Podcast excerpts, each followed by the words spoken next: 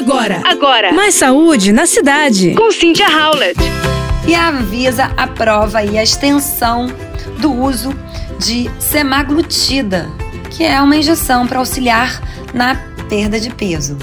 Ela tinha uso aqui no Brasil somente para tratamento do diabetes, mas agora essa indicação foi estendida também para perda de peso e obesidade. Portanto, em breve, os brasileiros com sobrepeso ou obesidade terão uma nova alternativa de tratamento para redução de peso aprovada aí pela Agência Nacional de Vigilância Sanitária.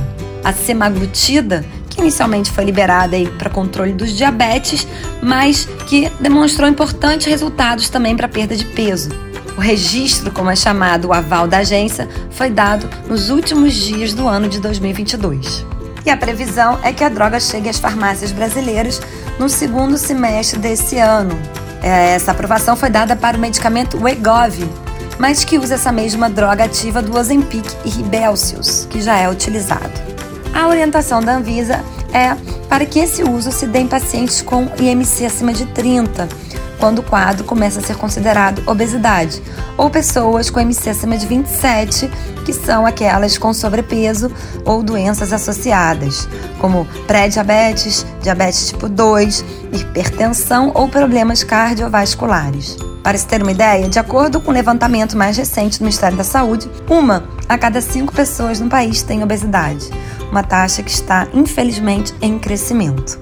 E o funcionamento da nova droga injetável aprovada no Brasil é imitar o funcionamento do GLP-1, que é um tipo de hormônio presente no intestino humano. A ideia é que essa molécula transmita a sensação de saciedade, o que, consequentemente, leva à perda de peso. Em geral, quando as pessoas têm algum grau de sobrepeso, obesidade ou até casos de diabetes, essa balança da saciedade está desregulada, que acaba comprometendo o controle da gordura corporal, fator que pode estar associado à piora da saúde do indivíduo. O GLP-1 é uma substância produzida pelo intestino que atua como uma fonte de sinalização de que há alimento naquela parte do corpo. Com esse mecanismo, ele modula a velocidade na qual o estômago é esvaziado, reduzindo-a e ainda induz a percepção de saciedade no hipotálamo, no nosso cérebro.